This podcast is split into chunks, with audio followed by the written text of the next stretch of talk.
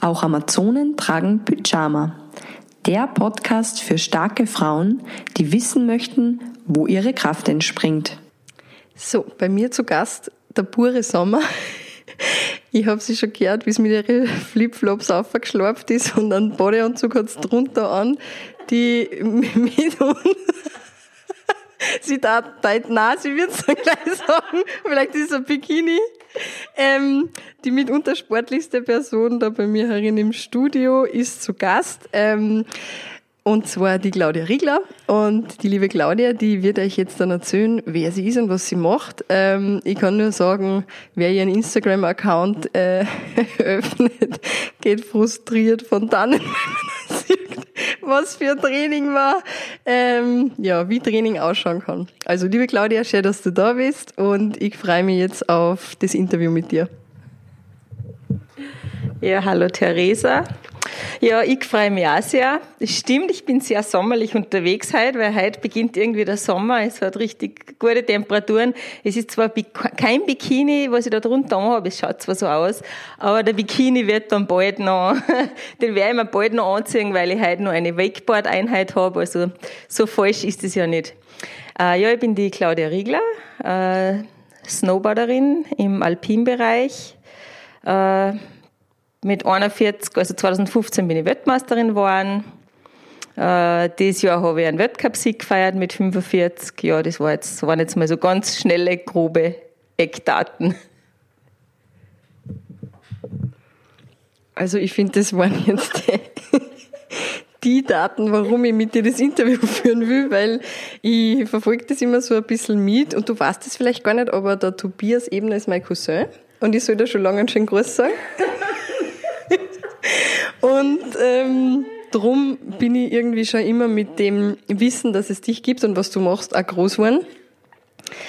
Und ähm, das für mich Faszinierende ist wirklich, dass du einfach die Öterste bist in dem Bereich, weil du fährst mit 21-Jähriger? So? 18, 21 und verblasst die. Und ich finde, ähm, ja, also das ist allerhand. Wie, wie, wie geht es? Ja gut, ich habe wirklich viele junge Konkurrentinnen. Meine, ich fahr, wir fahren gegeneinander. Einmal sind sie besser, einmal ich, aber ich, ähm, ja, ich bin noch immer vorne an der Weltspitze, worauf ich natürlich voll stolz bin. Äh, interessant ist ja, dass ich mit 30 aus allen Kadern geflogen bin mit dem Argument, ich sei zu alt.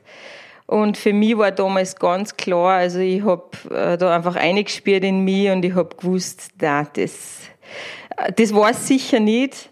Und ich bin die Einzige, die weiß, was, ähm, ja, was ich mir zutraue, was ich glaube, äh, dass noch möglich sein könnte für mich. Und darum ähm, ja, war ganz klar, dass ich weiterfahre. Bin dann halt allein meinen Weg gegangen, was auch gut war, weil ich mich da einfach entwickeln können habe äh, habe mit super tolle Leuten zusammengearbeitet, die an mich geglaubt haben und bin halt wieder zurück an die Weltspitze und war dann, glaube ich, drei Jahre später wieder offiziell im Team. Ja, und ich schätze das einfach sehr, was ich mache, weil ich mache es einfach total gern.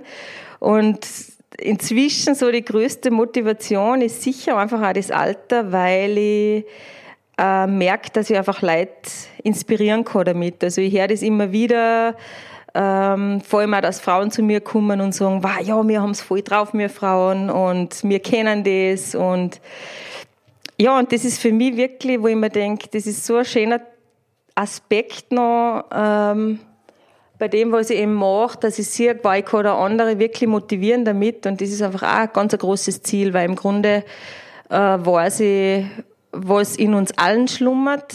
Ähm, und ich weiß, dass für uns alle ganz viel möglich ist, wenn man einfach dran bleibt, wenn man ja so auf sein Herz immer wieder horcht, äh, nicht alles glaubt, was dann die Leute so von außen sagen zum Teil, so wie du kannst es nicht oder du bist zu alt, was mir schon jetzt gesagt haben, ich bin zu alt, äh, die ist's nicht äh, die werden nie einen Weltcup gewinnen. Also ich habe schon ganz viele Sachen gehört, was auch dann nicht immer leicht ist, weil irgendwie lässt man sich ja zum Teil beeinflussen, aber trotzdem im Endeffekt habe ich immer auf mein Herz gehorcht.